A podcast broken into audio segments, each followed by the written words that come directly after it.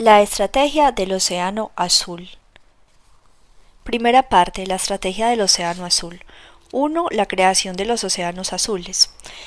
Guy Laliberte es actualmente el CEO de, Cirque de Soleil, uno de los productos culturales de la exportación más importantes del Canadá, pero que antes fue acordeonista, caminante sobre zancos y devorador de fuego. Los espectáculos de este circo han sido presenciados por unos 150 millones de personas en más de 300 ciudades del mundo entero.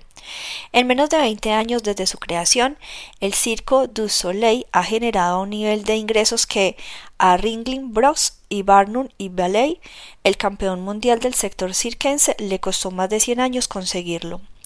Lo que hace que este crecimiento sea todavía más asombroso es que se logró en un sector de actividad que no era especialmente atractivo, sino en uno más bien declinante que el análisis estratégico tradicional caracterizaba como de potencial de crecimiento limitado.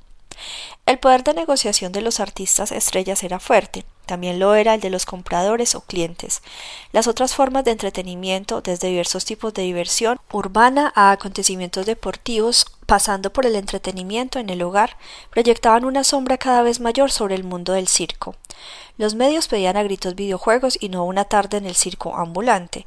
Debido en parte a esta situación, la industria del circo perdía cada vez más público y por consiguiente veía cómo también disminuían sus ingresos y beneficios. Además, había un sentimiento cada vez mayor en contra del uso de los animales en los circos, que era defendido por los diferentes grupos protectores de los derechos animales. Ringling Bros. and Born Bailey marcaban la pauta desde hacía mucho tiempo y los circos competidores más pequeños eran básicamente imitaciones suyas a pequeña escala. Por tanto, desde la perspectiva de la estrategia basada en la competencia, el sector circense parecía escasamente atractivo. Otro aspecto fascinante del éxito de Cirque du Soleil es que no triunfó a costa de arrebatar clientes a un sector circense cada vez más pequeño que se había dirigido históricamente a los niños. El Cirque du Soleil no compitió con Ringling Bros, and Barnum y Bailey, sino que creó un nuevo espacio de mercado sin oposición en el que la competencia perdía toda importancia. Apeló a nuevos grupos de consumidores, clientes adultos y corporativos que estaban dispuestos a pagar un precio varias veces más alto que el de los circos tradicionales por una experiencia de entretenimiento sin precedentes. Es significativo señalar que una de las primeras producciones de Cirque llevó por título Reinventamos el circo. Un espacio nuevo en el mercado. El Cirque du Soleil triunfó porque se dio cuenta de que para tener éxito en el futuro, las compañías debían dejar de competir entre sí. La única manera de vencer a la competencia es dejando de intentar la derrota de la competencia. Para entender lo que consiguió de Cirque du Soleil, imaginemos un universo de mercado compuesto por dos clases de océanos, océanos rojos y océanos azules. Los océanos rojos representan a todos los sectores de actividad existentes en la actualidad. Este es el espacio de mercado conocido, los océanos azules representan a todos los sectores de actividad que no existen actualmente. Este es el espacio de mercado desconocido. En los océanos rojos las fronteras sectoriales están definidas y aceptadas y las reglas competitivas del juego son conocidas. En ellos las, empresas tratan de superar a sus rivales para capturar una parte mayor de la demanda existente. A medida que el espacio de mercado se va saturando, las perspectivas de rentabilidad y crecimiento se ven reducidas, los productos se convierten en genéricos, commodities, y la competencia a muerte tiñe de sangre el océano rojo. En cambio, los océanos azules vienen definidos por espacios de mercado inexplotados, creación de demanda y la oportunidad de un crecimiento altamente rentable. Aunque algunos de los océanos azules se crean bastante más allá de los límites de los sectores de actividad existentes, la mayoría de ellos surgen del interior de océanos rojos a través de la ampliación de las fronteras de los sectores de actividad existentes, tal como hizo Cirque du Soleil. En los océanos azules la competencia no tiene importancia porque aún no se han establecido las reglas del juego. Siempre será importante mantenerse a flote en el océano rojo a través de batir a los rivales. Los océanos rojos siempre serán importantes y siempre formarán parte de la realidad del mundo de los negocios. Pero si tenemos en cuenta que la oferta supera la demanda en un número cada vez mayor de sectores, competir por una participación en unos mercados cada vez más reducidos, aunque necesario, no será suficiente para mantener un alto rendimiento. Las empresas tienen que hacer algo más que competir. A fin de aprovechar nuevas oportunidades de crecimiento y rentabilidad, también deben de crear océanos azules. Lamentablemente los océanos azules están aún por explorar en gran parte. El foco de atención dominante del trabajo estratégico de los últimos 30 años se ha centrado en las estrategias de océanos rojos en los que prevalece la competencia. El resultado ha sido un conocimiento bastante bueno sobre cómo competir con eficacia en aguas rojas desde el análisis de la estructura económica subyacente de un sector de actividad existente hasta la selección de una posición estratégica de bajo coste o de diferenciación o de enfoque, pasando por la comparación con la competencia. Existen algunos análisis alrededor de los océanos azules, pero hay pocas guías prácticas acerca del modo de crearlos. A falta de esquemas analíticos para crear océanos azules y de principios para gestionar el riesgo de forma efectiva, la creación de dichos océanos se ha quedado en el plano de la ilusión, ya que los directivos de las empresas las perciben como una estrategia demasiado arriesgada. Este libro proporciona los esquemas prácticos y los instrumentos analíticos necesarios para la búsqueda y conquista sistemática de océanos azules. La creación continua de océanos azules. Aunque el término océanos azules es nuevo, su existencia no lo es. Son un rasgo característico del mundo empresarial pasado y presente. Si nos remontamos a 100 años atrás y nos preguntamos cuántos de los sectores de actividad actuales eran desconocidos en aquella época, la respuesta sería muchos sectores tan básicos hoy como el del automóvil, la grabación musical, la aviación, la petroquímica, el cuidado de la salud y la consultoría de gestión empresarial eran un desconocido o apenas había comenzado a emerger entonces. Retrasemos ahora el reloj a tan solo 40 años. Nuevamente, ninguno de una plétora de sectores de actividad que hoy mueve miles de millones de dólares, comercio electrónico, teléfonos móviles, ordenadores portátiles, plantas de energía eléctrica que funcionan con gas, biotecnología, tiendas de descuento, mensajería express, minivans, tablas de snowboard, para citar solo unos cuantos, tenía una presencia significativa en el mercado. Adelantemos ahora el reloj 20 años o tal vez 50 y preguntémonos cuántos sectores actualmente desconocidos podrán existir entonces. Si la historia sirve para predecir el futuro, la respuesta es la misma, muchos. La realidad es que los diferentes sectores de actividad nunca permanecen estáticos, sino que evolucionan constantemente. Su funcionamiento mejora, los mercados se ensanchan y los participantes entran y salen.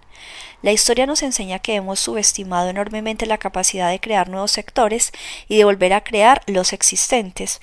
En efecto, el sistema conocido como clasificación industrial estándar, SIC, iniciado hace 50 años por el Censo de Estados Unidos, fue sustituido en 1997 por el Sistema de Clasificación Industrial de América del Norte, NAICS. El nuevo sistema amplió a 20 a 20 los 10 sectores de actividad del SIC a fin de reflejar las realidades emergentes de los nuevos territorios sectoriales. Por ejemplo, el sector servicios del antiguo sistema se dividió en siete subsectores que van desde la información al cuidado de la salud, pasando por la asistencia social. Considerando que estos sistemas fueron diseñados para la estandarización y la continuidad, dicha sustitución es un fiel reflejo de hasta qué punto ha sido significativa la expansión de los océanos azules. Sin embargo, el foco de atención primordial del pensamiento estratégico se ha dirigido hacia la estrategia de océanos rojos en los que impedirá la competencia. Esto se explica en parte porque la estrategia corporativa está enormemente influida en sus raíces por la estrategia militar. El mismo lenguaje de la estrategia está profundamente imbuido de diferencias militares, altos mandos, primera línea, cuartel general, etc. Descrita en estos términos, la estrategia tiene que ver con el enfrentamiento a un adversario y con la lucha por un determinado territorio que es limitado y siempre el mismo.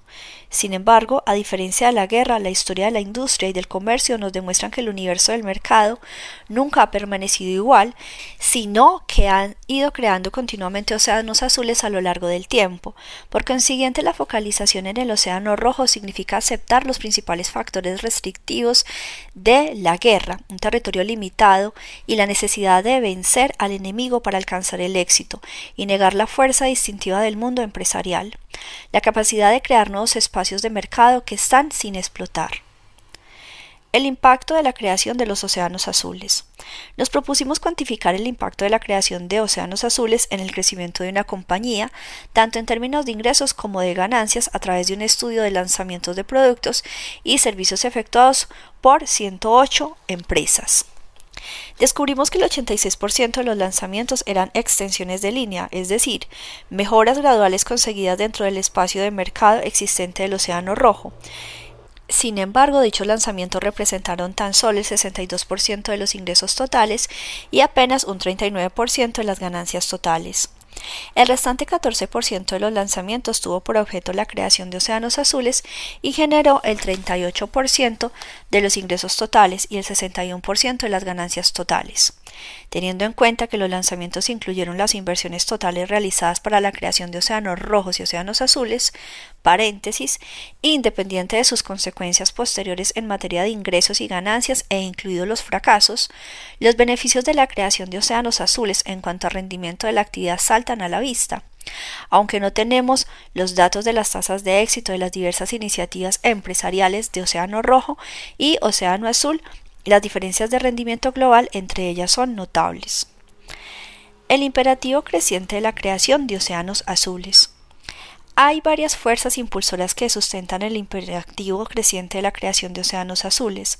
La aceleración de los avances tecnológicos ha mejorado sustancialmente la productividad sectorial y ha permitido la producción de una gama jamás vista de productos y servicios. El resultado es que la oferta supera la demanda en un número cada vez mayor de sectores de actividad. La tendencia hacia la globalización agrava la situación, a medida que se desmantelan las barreras comerciales entre naciones y regiones y a medida que la información sobre los productos y los precios es accesible al instante y a nivel mundial, los nichos de mercado y los paraísos monopolísticos tienden a desaparecer. Mientras que la oferta está en auge a medida que la competencia global se intensifica, no hay evidencias claras de un aumento correspondiente de la demanda y las estadísticas apuntan incluso hacia una disminución de la población en muchos mercados desarrollados. La consecuencia ha sido la aceleración con la que muchos productos y servicios han pasado a ser genéricos, lo que se ha traducido en un aumento de las guerras de precios, en una reducción de los márgenes de beneficios. Diversos estudios realizados de las principales marcas americanas confirman esta tendencia.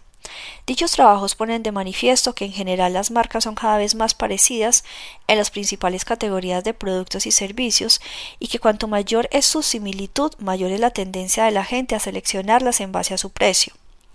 La gente ya no insiste como hacía en el pasado en el que el detergente para su colada sea Ariel, ni tampoco es necesario fiel o Colgate si Fruocaril está de oferta y viceversa.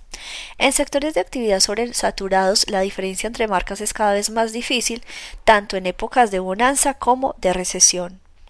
Todo esto indica que el entorno del mundo empresarial en el que evolucionaron la mayoría de enfoques estratégicos y de gestión a lo largo del siglo XX está desapareciendo a buen ritmo. A medida que los océanos rojos vayan tiñéndose progresivamente de sangre, las altas direcciones de las compañías tendrán que interesarse más por los océanos azules de lo que están acostumbrados a hacerlo en la actualidad sus directivos. Del concepto de compañía y sector de actividad al de movimiento estratégico. ¿De qué modo puede escaparse una empresa de la competencia encarnizada característica del océano rojo? ¿Cómo puede crear un océano azul? ¿Existe un enfoque sistemático para lograrlo y por tanto mantener un alto rendimiento? En nuestra búsqueda de una respuesta, nuestro primer paso consistió en definir la unidad básica de análisis para nuestra investigación. Para comprender las raíces del alto rendimiento, la literatura empresarial suele utilizar a la empresa como la unidad básica de análisis. La forma en que las empresas obtienen un crecimiento fuerte y rentable mediante un conjunto definido de características estratégicas, operacionales y organizacionales ha sido motivo de asombro. Sin embargo, nuestra pregunta fue la siguiente. ¿Existen empresas excelentes o visionarias, perdurables que superen constantemente el mercado y creen océanos azules de forma repetida? Consideremos, por ejemplo, los éxitos de venta de En Busca de la Excelencia y Empresas que Perduran. El primero de estos libros se publicó hace 30 años. Sin embargo, a los dos años de su publicación, varias de las compañías analizadas empezaron a caer en el olvido. Atari, Chevrolet, Pons, Data General, Fluor, National Semiconductor, tal como se documentó en Managing on the Edge. Las dos terceras partes de las empresas modelo identificadas en el libro se habían caído de sus pedestales como líderes de sus sectores en el plazo de los cinco años siguientes a su publicación. El libro Empresas que Perduran siguió los mismos pasos, trató de identificar los hábitos que llevaban el éxito a compañías visionarias que tenían tras de sí una larga historia de alto rendimiento. Sin embargo, para evitar caer en los problemas que tuvo en busca de la excelencia, el periodo de estudio se amplió a todo el ciclo de vida de las empresas y el análisis se limitó a las empresas que tenían más de 40 años de existencia. Sin embargo, tras un examen más riguroso, también salieron a la luz las deficiencias de algunas de las empresas visionarias destacadas en empresas que perduran, tal como se ilustra en el libro Creative Destruction. Gran parte del éxito atribuido a algunas de las empresas modelo analizadas en Empresas que Perduran fue más bien consecuencia del éxito del sector de actividad en su conjunto que de las propias compañías individualmente consideradas. Por ejemplo, Hewlett Packard HP cumplía los criterios establecidos en empresas que perduran, ya que superaba el rendimiento del mercado en una consideración a largo plazo. En realidad, si bien HP superó el mercado, lo mismo hizo la totalidad del sector de hardware. Además, HP ni siquiera superó a sus competidores del sector, valiéndose de este de otros ejemplos. Creative Destruction puso en cuestión la propia existencia de dichas compañías visionarias que superaran continuamente al mercado. Si la compañía de alto rendimiento perpetuo no existe y si una misma compañía puede tener una época brillante y otra desacertada, entonces parece que la compañía no es la unidad de análisis apropiada para investigar las raíces de alto rendimiento y de los océanos azules. Tal como se ha comentado anteriormente, la historia también nos demuestra que a lo largo del tiempo se han estado creando y ampliando constantemente sectores de actividad y que las condiciones y las fronteras de los mismos no son inflexibles, sino que son los actores individuales quienes las forjan. No es necesario que las compañías compitan frontalmente en un determinado espacio sectorial. El Cirque du Soleil creó un nuevo espacio de mercado en el marco del sector del espectáculo y creció de forma sólida y rentable. Por tanto, parece que ni la empresa ni el sector de actividad son la mejor unidad de análisis para estudiar las raíces del crecimiento rentable. Nuestro estudio es coherente con esta observación y demuestra que la unidad de análisis apropiada para explicar la creación de océanos azules y un alto rendimiento continuado no es la compañía ni el sector de actividad, sino el movimiento estratégico.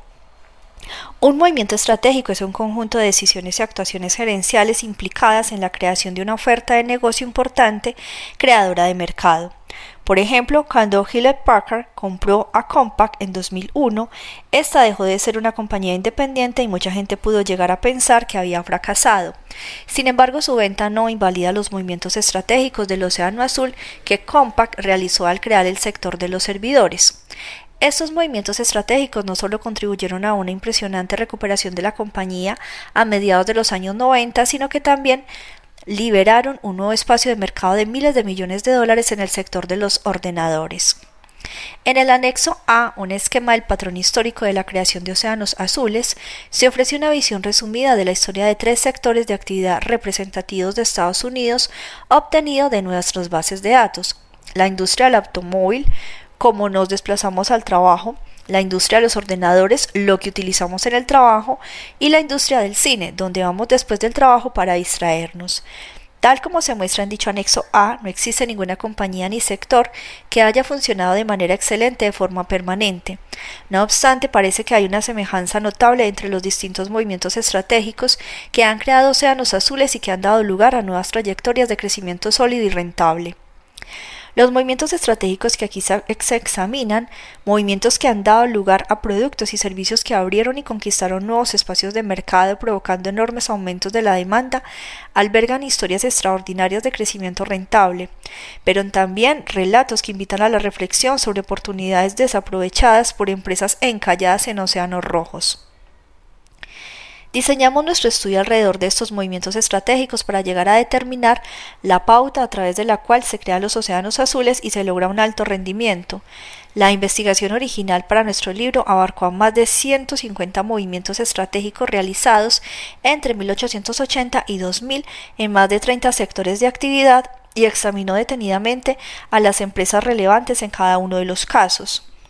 Entre los sectores estudiados se incluyen los hoteles, el cine, el comercio detallista, las líneas aéreas, las fuentes de energía, los ordenadores, la radio y la televisión, la construcción, los automóviles y el acero. Analizamos no solamente las empresas triunfadoras que crearon océanos azules, sino también a sus competidoras con menos éxito. Dentro de cada movimiento estratégico y también a lo largo de los distintos movimientos estratégicos, hemos buscado la existencia de convergencia entre el grupo de empresas que creó los océanos azules y también entre el grupo de las empresas menos exitosas atrapadas en un océano rojo. Asimismo, buscamos las divergencias entre ambos grupos y tratamos de descubrir los factores comunes que daban lugar a la creación de océanos azules, así como la diferencia las diferencias clave que separaban a los ganadores de los meros supervivientes y de los perdedores que navegaban a la deriva de sus océanos rojos. Nuestro análisis de más de 30 sectores confirma que ni las características del sector ni las organizaciones explican la diferencia entre los dos grupos. Cuando evaluamos las variables sectoriales, organizacionales y estratégicas, descubrimos que entre los creadores y conquistadores de océanos azules había empresas pequeñas y grandes, directivos jóvenes y mayores, compañías pertenecientes a sectores atractivos y no tan atractivos, empresas nuevas y ya establecidas, públicas y privadas, empresas que dirigen sus actividades a otras empresas, entre paréntesis B2B, o a los consumidores y compañías originarias de diferentes países. No pudimos descubrir ninguna compañía o sector que hubiera tenido un funcionamiento excelente de forma continuada. Sin embargo, lo que sí descubrimos detrás de estas historias de éxito aparentemente idiosincrásicas fue una pauta constante y común a lo largo de los movimientos estratégicos creadores y conquistadores de océanos azules. Tanto si se trata de Ford en 1908 con el modelo T, de General Motors en 1924 con sus vehículos diseñados para apelar a las emociones del consumidor, de CNN en 1980 con las noticias en directo las 24 horas del día durante los 7 días de la semana o de Compaq, Starbucks, Software Airlines, Cirque du Soleil o más recientemente solesforce.com o de hecho para cualquier otro de los movimientos estratégicos de creación de océanos azules de nuestro estudio, el enfoque estratégico para crear océanos azules era constante a lo largo del tiempo, sea cual fuera el sector. Nuestra investigación también abarcó a famosos movimientos estratégicos que llevaron a cabo giros radicales en el ámbito del sector público. A medida que nuestra base de datos y nuestras investigaciones han seguido extendiéndose y creciendo a lo largo de los últimos 10 años desde la primera edición, hemos seguido observando patrones de conducta parecidos. Innovación en valor, la piedra angular de la estrategia del Océano Azul. Lo que separa sistemáticamente a los que han sufrido al crear océanos azules de los perdedores es su enfoque estratégico. Las empresas atrapadas en el océano rojo adoptaron el enfoque convencional de la carrera para vencer la competencia mediante la construcción de una posición defensiva en el marco del orden existente en el sector en cuestión. Es curioso que los creadores de océanos azules no utilicen la competencia como punto de referencia, sino que siguen una lógica estratégica diferente que denominamos innovación en valor. La innovación en valor es la piedra angular de la estrategia del Océano Azul. La llamamos así porque en lugar de concentrarse en batir a la competencia, lo hace en conseguir que la competencia se torne irrelevante al ofrecer un gran salto en valor para los compradores y para la propia compañía, abriendo de ese modo un espacio de mercado nuevo e inexplotado. La innovación en valor pone el mismo énfasis en el valor y en la innovación.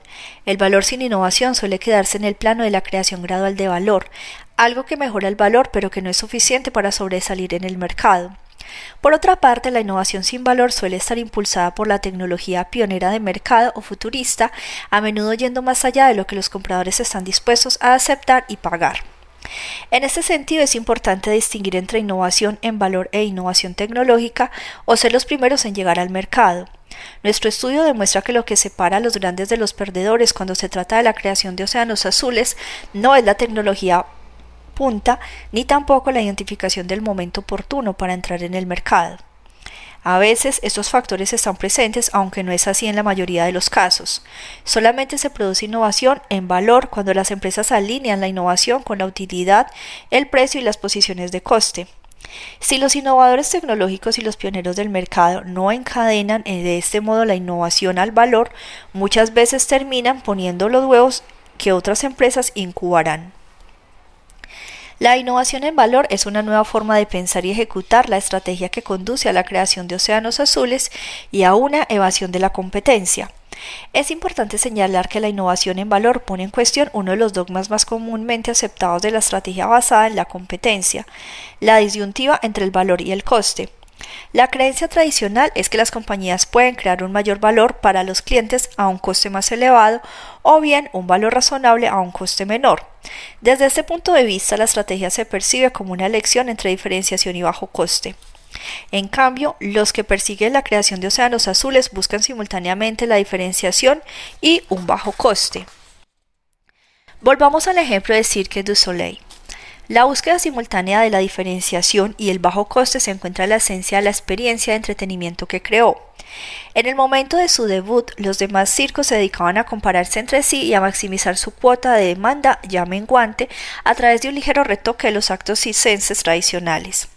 Por consiguiente, trataban de conseguir los payasos y los domadores de leones más famosos, una estrategia que elevaba la estructura de costes de los circos y que no modificaba sustancialmente la experiencia del espectáculo. El resultado fue un aumento de los costes que no iba seguido de un incremento de los ingresos y una espiral decreciente de la demanda global de los espectáculos circenses. Estos esfuerzos perdieron toda relevancia cuando surgió de Cirque du Soleil. Como no era un circo común y corriente ni tampoco una producción teatral clásica, el Cirque du Soleil no prestó atención alguna a lo que hacía la competencia. En lugar de seguir la lógica convencional de ganarle la partida a la competencia ofreciendo una mejor solución a un problema determinado, la creación de un circo más divertido y emocionante buscó ofrecer a la gente de forma simultánea la diversión y la emoción del circo junto a la sofisticación intelectual y la viveza artística del teatro. Por consiguiente, redefinió el problema en otros términos. Al rebasar la frontera del mercado tanto del teatro como del teatro como del circo, el Cirque du Soleil aprendió a ver con sus ojos a los clientes de circo, pero también a los que no lo eran, los clientes adultos que van al teatro. Esto dio lugar a un concepto totalmente nuevo del circo que puso fin a la disyuntiva entre el valor y el coste y creó un nuevo espacio de mercado de océano azul. Veamos las diferencias. Mientras otros circos se centraban en ofrecer números con animales, contratar artistas estrella, presentar shocks simultáneos en tres pistas y promocionar las concesiones de ventas en los pasillos, el Circo de Soleil suprimió todas estas actividades consideradas desde siempre como realidades inamovibles en el sector del circo tradicional, el cual nunca, nunca cuestionó su relevancia permanente. Sin embargo, existía un descontento público creciente hacia la utilización de los animales en el circo. Además, los números con animales eran una de las partidas de costes más caras, no solo por los propios animales, sino por el adiestramiento, los cuidados médicos, el alojamiento, los seguros y los transportes. Asimismo, mientras el sector del circo tradicional se preocupaba por ofrecer artistas estrella, resultaba que en la mente del público estas supuestas estrellas eran más bien poca cosa al lado del mundo del cine o de la canción. Por otra parte, eran un elemento de alto coste que apenas tenía impacto en los espectadores. También desaparecieron las tres pistas simultáneas. Esta disposición no solo provocaba tensión entre los espectadores al tener que cambiar la mirada rápidamente de una u otra pista, sino que también incrementaba el número de artistas necesarios con las evidentes consecuencias a nivel de costes. Y aunque las concesiones de ventas en los pasillos parecían ser un medio adecuado para generar ingresos, la realidad es que los elevados precios desalentaban las compras de los espectadores, quienes tenían la sensación de que le estaban tomando del pelo. El encanto del circo tradicional se reducía tan solo a tres factores clave la carpa, los payasos y los actos acrobáticos clásicos como los de los fun funámbulos, trapecistas y malabaristas. Así pues, el Circo du Soleil conservó los payasos pero modificó el estilo de humor a base de bufonadas pasando a otros más seductor y sofisticado. Embelleció y dio más glamour a la carpa, un elemento que irónicamente muchos circos habían comenzado a reemplazar por locales alquilados. Al darse cuenta de que esta sede singular era muy representativa de la magia del circo, Circo du Soleil diseñó este clásico símbolo del circo como un acabado externo magnífico y un mayor nivel de comodidad, dando a sus carpas el ambiente épico de los grandes circos de antaño. Desaparecieron el serrín y los bancos duros. Siguieron los acróbatas junto a otros números de riesgo, pero con un papel menos importante, aunque más elegante, al agregar a los números un toque artístico e intelectual. Al explorar dentro de las fronteras del mercado del teatro, el Circo du Soleil ofreció también nuevas variables que no eran propiamente circenses, como la presencia de un argumento acompañado de fuerza intelectual, música y danza artísticas y producciones múltiples. Estas variables totalmente nuevas para el sector del circo fueron tomadas de, de la otra alternativa de los espectáculos en vivo, el teatro.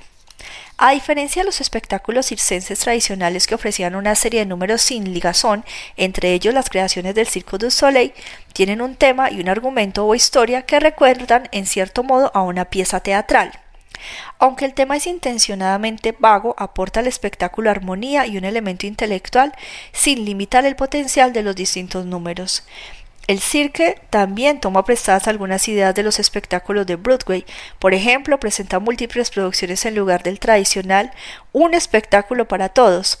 Además, al igual que los espectáculos de Broadway, cada uno de los espectáculos del Circo du Soleil tiene una banda sonora original y un surtido de piezas musicales sobre los que se engarzan la interpretación visual, la iluminación y la secuencia de los distintos números en lugar de hacerlo al revés.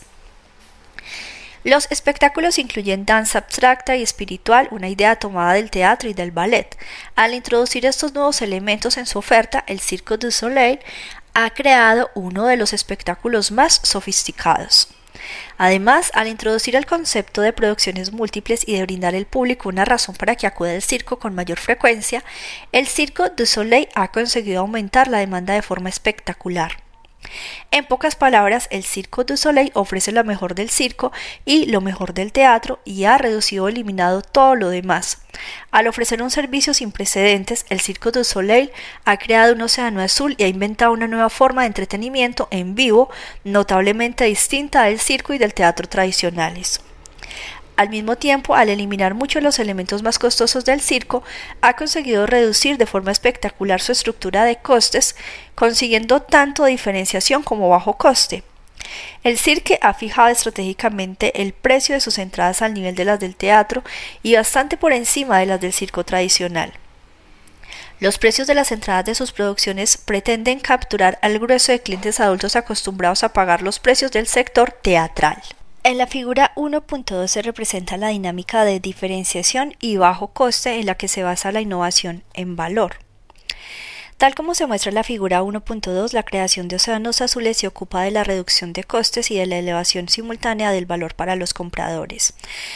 Así es como se consigue un salto de valor tanto para los compradores como para la compañía, teniendo en cuenta que el valor para el comprador procede de la utilidad y el precio que la empresa ofrece a los compradores y que el valor para la empresa se obtiene a partir del precio y de la estructura de costes.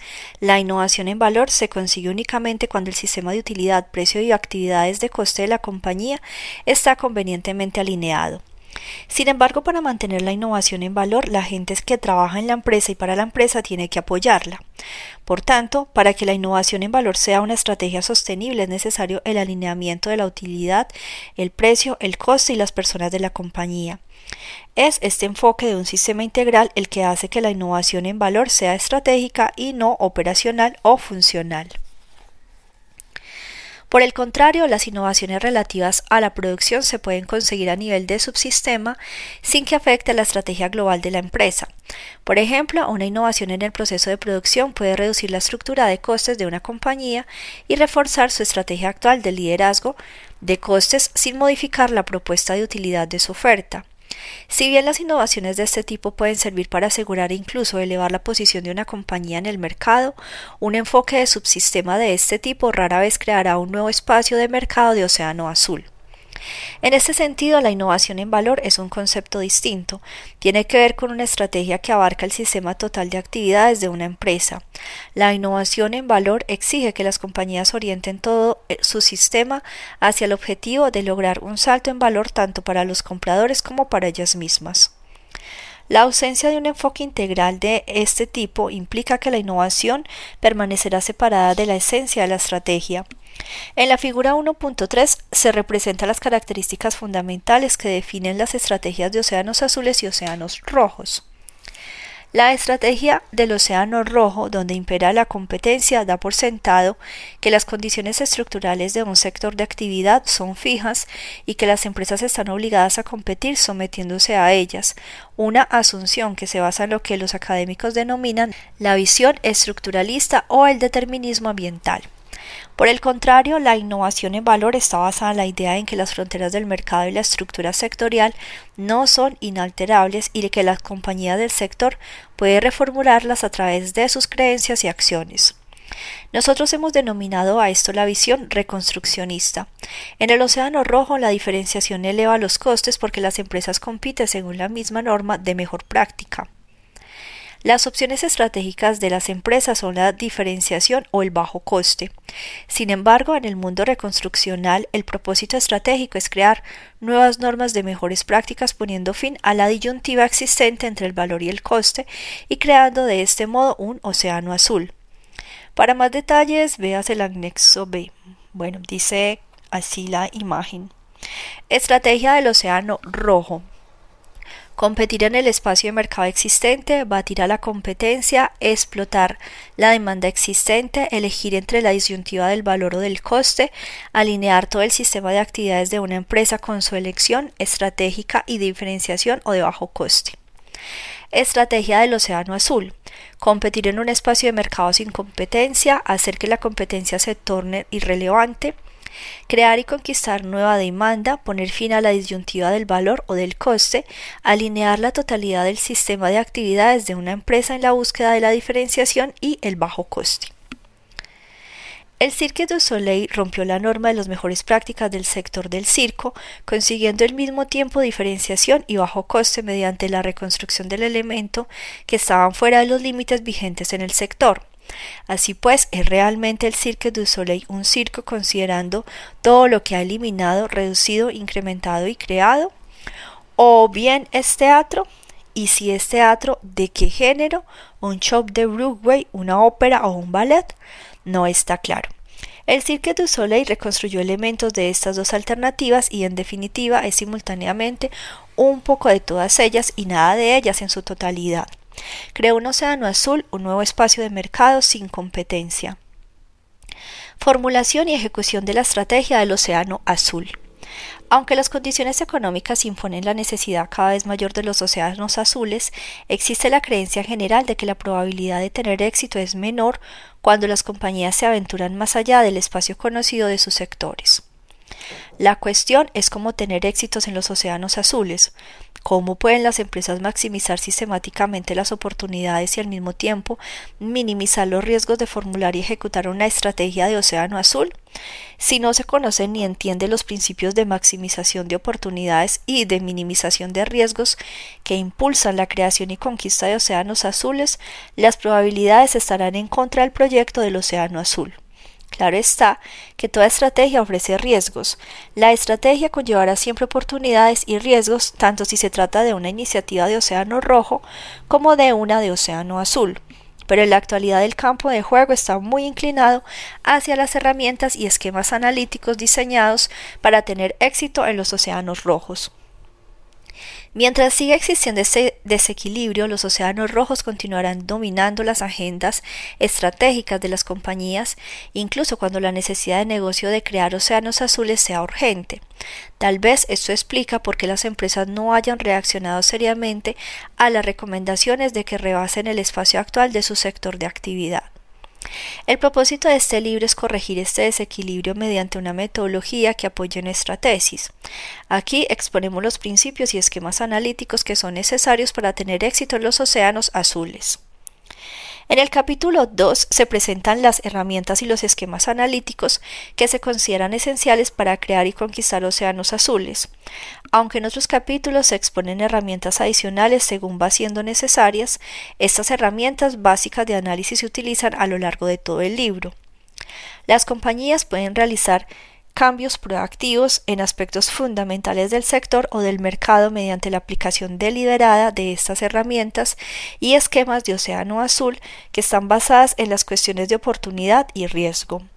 En los capítulos siguientes se introducen los principios que guían el éxito en la formulación y ejecución de la estrategia del Océano Azul y se explica cómo se aplica en la práctica junto a los instrumentos de análisis. Hay cuatro principios rectores que se aplican para formular con éxito la estrategia del Océano Azul. Los capítulos del 3 al 6 se ocupan sucesivamente de cada uno de dichos principios. En el capítulo 3 se identifican las rutas a través de las cuales se pueden crear de forma sistemática espacios de mercado inexplotados abarcando diversos dominios sectoriales a fin de atenuar el riesgo de búsqueda. En el mismo capítulo se enseña el modo de lograr que la competencia no tenga importancia, explorando más allá de las seis fronteras convencionales de la competencia, con el fin de abrir océanos azules que sean importantes desde el punto de vista comercial. Las seis rutas se concentran en la búsqueda de alternativas en sectores de actividad, grupos estratégicos, grupos de compradores, ofertas de productos y servicios complementarios, orientaciones funcionales y emocionales de un sector e incluso a través del tiempo. En el capítulo 4 se enseñan a diseñar el proceso de planificación estratégico de una compañía que vaya más allá del enfoque de mejoras graduales y que cree innovaciones en valor. Ofrece una alternativa al proceso de planificación estratégica existente, al cual se critica a menudo por ser un ejercicio meramente numérico que impide a las compañías abandonar el enfoque de las mejores graduales.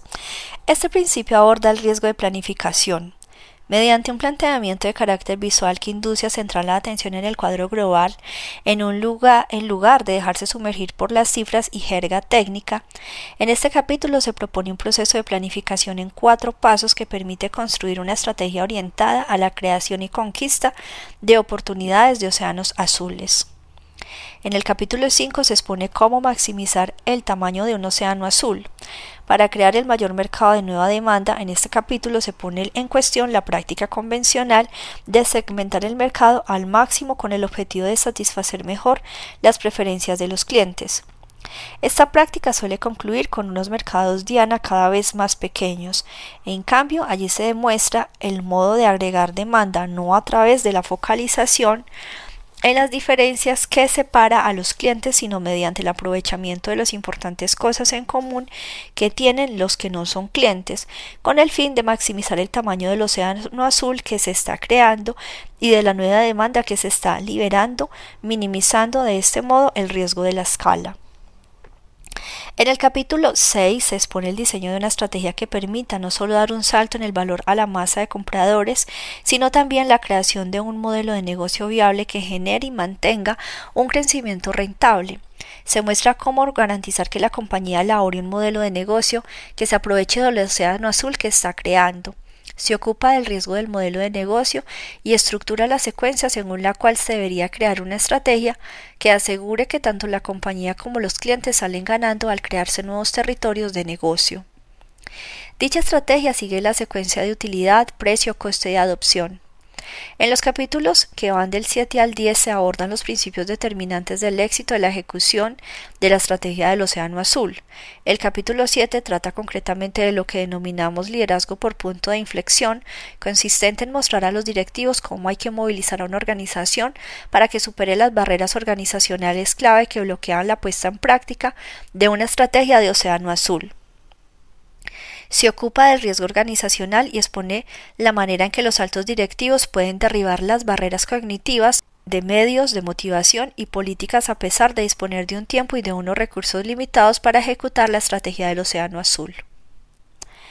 En el capítulo 8 se plantea la integración de la ejecución en la elaboración de la estrategia a fin de motivar a la gente a actuar y ejecutar. La estrategia del Océano Azul de forma continuada en todos los niveles de organización. En este capítulo se introduce el concepto de proceso justo, considerando que la estrategia del Océano Azul se aparta forzosamente del status quo. En este capítulo se muestra cómo el proceso justo facilita tanto la confección como la ejecución de la estrategia al inmovilizar a la gente para que ofrezca la cooperación voluntaria que es necesaria para ejecutar la estrategia del Océano Azul. Se ocupa riesgo de gestión asociada a las actitudes y los comportamientos de las personas. Bajo el término personas se incluye aquí tanto a los interesados, stakeholders internos como externos que trabajan dentro de la organización y para la organización. En el capítulo 9 Nuevo en esta edición ampliada se aborda el concepto global del alineamiento y el papel clave que desempeña para la sostenibilidad de la estrategia. En el mismo se ofrece un sencillo pero completo esquema para desarrollar y alinear con todo detalle las tres propuestas estratégicas valor, beneficio y personas. Se aborda la gestión del riesgo de sostenibilidad. Este capítulo comienza con la importancia del alineamiento para que cualquier estrategia sea sostenible, ya sea azul o roja, y muestra cómo funciona el alineamiento en el contexto de la estrategia de Océano Azul mediante la ejemplificación y contrastación de casos de éxito y fracaso. En el capítulo 10 se aborda el tema de la renovación y de los aspectos dinámicos de la estrategia de Océano Azul, tanto a nivel de negocio como a nivel corporativo en las compañías con múltiples. En este capítulo se amplía el análisis original sobre la forma de gestionar y controlar el negocio individual y el portafolio corporativo a lo largo del tiempo con el fin de seguir obteniendo un alto rendimiento. Por ello, este capítulo se ocupa de la importante cuestión de la gestión del riesgo de renovación a fin de que el proceso estratégico del Océano Azul pueda institucionalizarse en lugar de ser un hecho aislado. En este capítulo se muestra cómo encajan y se complementan entre sí las estrategias del Océano Rojo y del Océano Azul en el contexto de la gestión de un portafolio corporativo a lo largo del tiempo. En la figura 1.4 se destacan los ocho principios determinantes del éxito a la hora de formular y ejecutar la estrategia del Océano Azul y los riesgos que se atenúan con su aplicación. Por último, finalizando esta edición, ampliada con un nuevo capítulo en que nos concentramos en las 10 trampas más frecuentes del Océano Rojo que mantienen a las organizaciones ancladas en aguas rojas incluso cuando se proponen embarcar hacia aguas azules. En este nuevo capítulo nos ocupamos explícitamente de cómo evitar todas y cada una de estas trampas, ponemos de relieve y corregimos los conceptos erróneos que hay detrás de estas trampas de océano rojo para asegurar que la gente disponga no solo de los esquemas correctos, sino también de la aplicación apropiada de las herramientas estratégicas del océano azul a fin de conseguir el éxito en la práctica. Pasemos ahora al capítulo 2, donde exponemos las herramientas y los esquemas analíticos básicos que se utilizarán a lo largo de todo el libro en la formulación y ejecución de la estrategia del Océano Azul. Principios de formulación reconstruir las fronteras del mercado, centrarse en el cuadro global, ir más allá de la demanda existente, seguir la secuencia estratégica. Factores de riesgo atenuados por cada principio. Riesgo de búsqueda, riesgo de planificación en las cifras, riesgo de escala, riesgo de modelo de negocio correcto. Principios de la ejecución. Superar las barreras organizacionales, factor de riesgo, riesgo organizacional clave, incorporar la ejecución de la estrategia, riesgo de gestión, alinear a las propuestas de valor-beneficio, riesgo de sostenibilidad y personas, renovar los océanos azules, riesgo de renovación. Capítulo 2. Herramientas y esquemas analíticos. Hemos dedicado 10 años al desarrollo de un conjunto de herramientas y esquemas de análisis con el propósito de que la formulación y la ejecución de la estrategia del Océano Azul sean tan sistemáticas y procesables como las que se emplean en las aguas rojas del espacio del mercado conocido. Estos instrumentos de análisis llenan un vacío fundamental en el campo de la estrategia, en el que se han desarrollado innumerables herramientas y esquemas para competir en los océanos rojos, tales como las cinco fuerzas competitivas, para analizar las condiciones existentes en un determinado sector de actividad, y las tres estrategias genéricas, en cambio, se ha guardado un silencio prácticamente total respecto a las herramientas prácticas necesarias para tener éxito en los océanos azules. Lo que se ha hecho es instar a los ejecutivos a ser valientes y emprendedores, a aprender de los fracasos y a buscar avances revolucionarios. Aunque invitan a la reflexión, estos llamamientos no sustituyen a los instrumentos analíticos que posibilitan navegar con éxito en aguas azules. Si no hay herramientas de análisis, no se puede esperar que los ejecutivos reaccionen a dichos llamamientos y abandonen su competencia actual. Una estrategia eficaz de Océano Azul debería tratar de la minimización del riesgo y no de la propiciación del riesgo. A fin de corregir este desequilibrio, hemos estudiado compañías de todo el mundo y hemos desarrollado metodologías prácticas para la búsqueda de océanos azules. A continuación, aplicamos y testamos estas herramientas y esquemas en la práctica laborando con diversas compañías en búsqueda de océanos azules, enriqueciéndolos y perfeccionándolos a lo largo del proceso. Las herramientas y los esquemas que aquí se exponen se utilizan a lo largo de todo el libro cuando analizamos los ocho principios de la formulación y la ejecución de la estrategia del Océano Azul. Como breve introducción a estas herramientas y esquemas tomaremos el ejemplo del sector vinícola de Estados Unidos para ver cómo puede aplicarse la práctica para la creación de océanos azules. Hasta el año 2000 los Estados Unidos eran los terceros mayores consumidores del vino del mundo, con unas ventas estimadas de 20 mil millones de dólares. Sin embargo, a pesar de este extraordinario volumen, la competencia en el sector era especialmente intensa. Los vinos de California dominaban el mercado interno, absorbiendo los tres terceras partes de las ventas del vino en Estados Unidos. Estos vinos competían mano a mano con vinos importados de Francia, Italia y España, y con vinos del Nuevo Mundo, como los, los chilenos, los australianos y los argentinos, que se enfocaban cada vez más al mercado de Estados Unidos. Al mismo tiempo se incrementaba la oferta de vinos de Oregon, Washington y Nueva York, lo cual junto a los nuevos viñedos que ya empezaban a explotarse en California, hizo que el número de marca de vino creciera de forma exorbitante. Por otra parte, la base de consumidores de vino de Estados Unidos ha permanecido prácticamente estancada. El país no se ha movido del trigésimo primer lugar en consumo per cápita de vino del mundo. La intensa competencia simuló la consolidación continua del sector. Las ocho principales compañías producían más del 75% del vino de Estados Unidos, mientras que el restante 25% procedía de unas 1.600 bodegas aproximadamente. El dominio de unas pocas compañías claves les permitió influir en los distribuidores a fin de conseguir espacio en las estanterías de las tiendas e invertir millones de dólares en publicidad en los medios de comunicación de masas.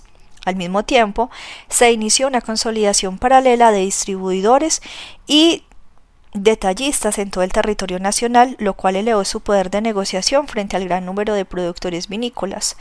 Las batallas que se libraron en el espacio de distribuidores y detallistas fueron titánicas. No es sorprendente que las empresas débiles y mal gestionadas fueran barridas progresivamente. Se había instaurado una presión bajista sobre los precios del vino. En resumen, el sector vinícola de Estados Unidos se enfrentaba en 2000 a una intensa competencia, una presión para reducir los precios cada vez mayor, un poder creciente de detallistas y distribuidores y una demanda plana a pesar de las posibilidades de elección que eran extraordinarias. Si seguía el pensamiento estratégico convencional, resultaba que el sector era escasamente atractivo.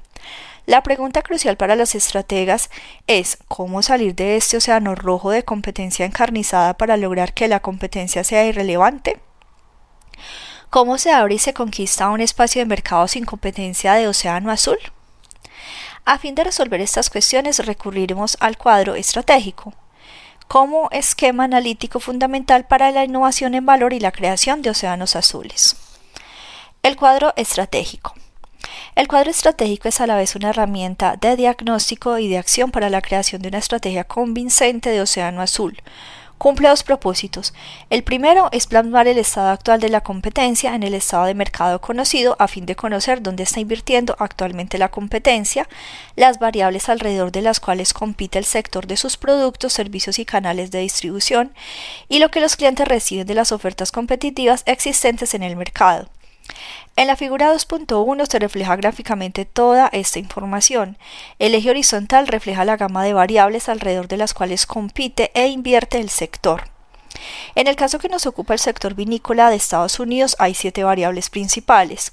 El precio de la botella de vino, una imagen refinada y exclusiva de los envases, incluidas las etiquetas, en las que se publicitan las medallas obtenidas y la utilización de una terminología enológica esotérica que destaca el arte y la ciencia de la producción de vino, unas inversiones publicitarias en los medios de comunicación de masas para incrementar el conocimiento de los consumidores en un mercado saturado y para animar a los distribuidores y detallistas a otorgar prioridad a una determinada bodega. La calidad del añejamiento del vino, el prestigio del viñedo y su legado, de ahí las denominaciones de origen de haciendas, castillos y las referencias a la edad histórica del establecimiento, la complejidad y sofisticación del sabor del vino, incluidos aspectos como los taninos y el roble, una gama diversa de vinos para cubrir todas las variedades de uvas y preferencias de los consumidores, Chardonnay, Merlot, etc. Estos factores eran considerados clave para la promoción del vino como bebida exclusiva para los expertos, digna de ser consumida en ocasiones especiales. Esa era básicamente la estructura subyacente del sector vinícola estadounidense desde la perspectiva del mercado. Veamos el eje vertical del cuadro estratégico que refleja el nivel de los que reciben los compradores respecto a todas estas variables competitivas clave. Una puntuación elevada quiere decir que la empresa ofrece más a los compradores y por consiguiente invierte más en la variable en cuestión. En el caso del precio, la puntuación alta indica un precio más elevado.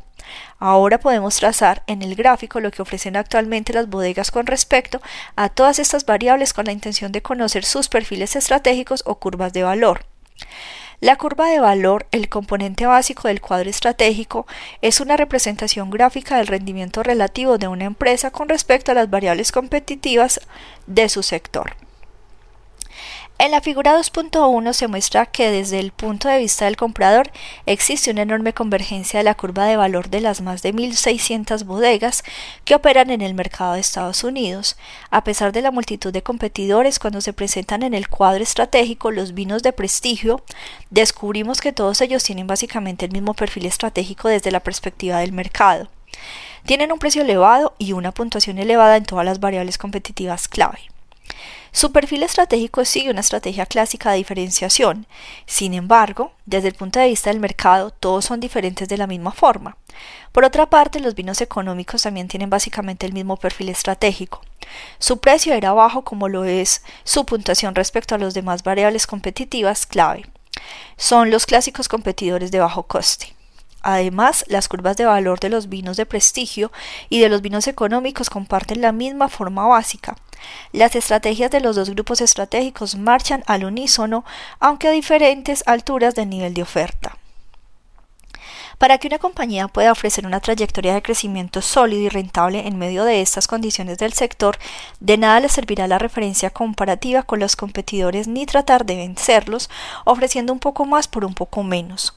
Una estrategia de este tipo puede dar un empujón a las ventas, pero difícilmente le será útil para abrir en un espacio de mercado sin oposición. Tampoco la realización de exhaustivos estudios de mercado es el camino que conduce a los océanos azules. Nuestros estudios han descubierto que los clientes apenas son capaces de imaginar cómo crear espacios de mercado sin competencia. Sus percepciones suelen dirigirse a lo que ya conocen y a pedir más por menos. Y de lo que suelen desear más es de aquellas características y beneficios de los productos y servicios que el sector de que se trate ya les ofrece en la actualidad. Si se quiere modificar radicalmente el cuadro estratégico de un sector, hay que empezar trasladando el foco de atención desde los competidores a las alternativas y desde los clientes a los no clientes del sector. Para buscar tanto el valor como el bajo coste es preciso resistirse a la vieja lógica de compararse con los competidores dentro del campo de juego existente y de elegir entre el liderazgo en diferenciación o el liderazgo en costes. Cuando se cambia el foco de atención estratégico desde la competición actual a las alternativas y a los no clientes, se reconoce la manera de redefinir el problema en el que se concentra el sector y de este modo reconstruir los elementos de valor para el comprador que se encuentra más allá de las fronteras del sector. Por el contrario, la lógica estratégica convencional empuja a ofrecer menos soluciones que las rivales para los problemas existentes definidos por el sector de que se trate. En el caso del sector vinícola estadounidense, la opinión general empujó a las bodegas a focalizarse en una comunicación excesiva alrededor del prestigio y la calidad en su respectivo nivel de precio. Ofrecer más implicaba en este caso añadir complejidad al vino sobre la base de los perfiles de sabor compartidos por los productores y reforzados por los métodos de calificación del vino. Los productores de vino, los jurados calificadores y los bebedores expertos concuerdan en que la complejidad, la personalidad y características que reflejan la singularidad del suelo, la época del año y la destreza del productor en los procesos de los taninos, el roble y el envejecimiento es sinónimo de calidad. Sin embargo, al examinar las alternativas Casella Wines, una bodega australiana, redefinió el problema del sector del vino en otros términos. ¿Cómo producir un vino agradable y no tradicional que fuera fácil de beber para todo el mundo? ¿Por qué? Cuando examinó la demanda de alternativas al vino como la cerveza, los licores y los cócteles listos para consumir, se suponían unas ventajas de bebidas alcohólicas tres veces superiores a las del vino en Estados Unidos. Casella Wines descubrió que la gran mayoría de adultos estadounidenses percibía el vino con desagrado. Intimaba y era pretencioso y la complejidad de su sabor generaba una sensación de desafío para el consumidor medio. Sin embargo, el sabor es era la base sobre la cual el sector se esforzaba por sobresalir. A partir de este descubrimiento, Casella Wines se dispuso a investigar el modo de rediseñar el perfil estratégico del sector vinícola de Estados Unidos a fin de crear un océano azul. Para lograrlo recurrió al segundo instrumento de análisis que sustenta la creación de océanos azules, el esquema de cuatro acciones. El esquema de cuatro acciones.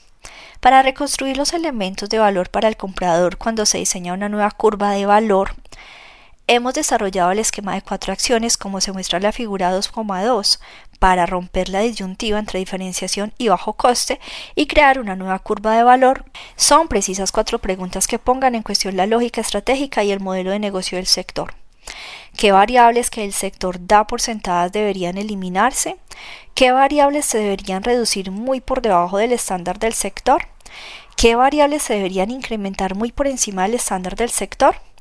¿Qué variables se deberían crear que la industria jamás haya ofrecido?